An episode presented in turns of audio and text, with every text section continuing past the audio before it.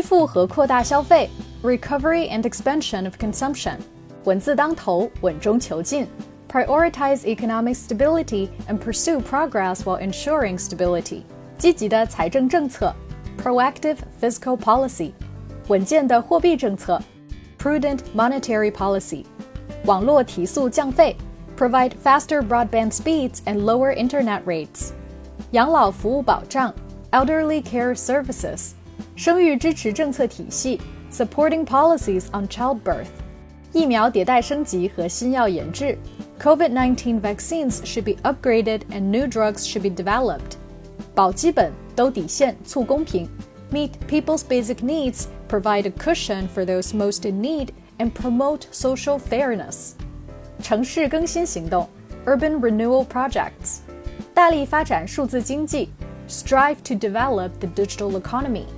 高质量共建“一带一路 ”，High Quality Belt and Road Cooperation，强农惠农政策，Policies to boost agriculture and benefit farmers，稳步扩大制度型开放，Steadily expand institutional opening up，种业振兴行动，Invigorate the seed industry，乡村建设行动，Rural Development Initiatives，发展方式绿色转型，The transition to green development。 新型能源体系 （A new energy system），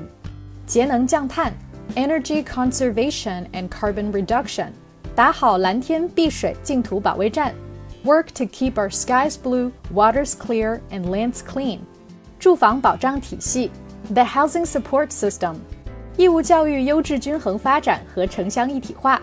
（High quality, balanced development and urban-rural integration of compulsory education）。 保供稳价，improve contingency plans for ensuring the provision of agricultural supplies at stable prices。新型举国体制，a new system for mobilizing resources nationwide。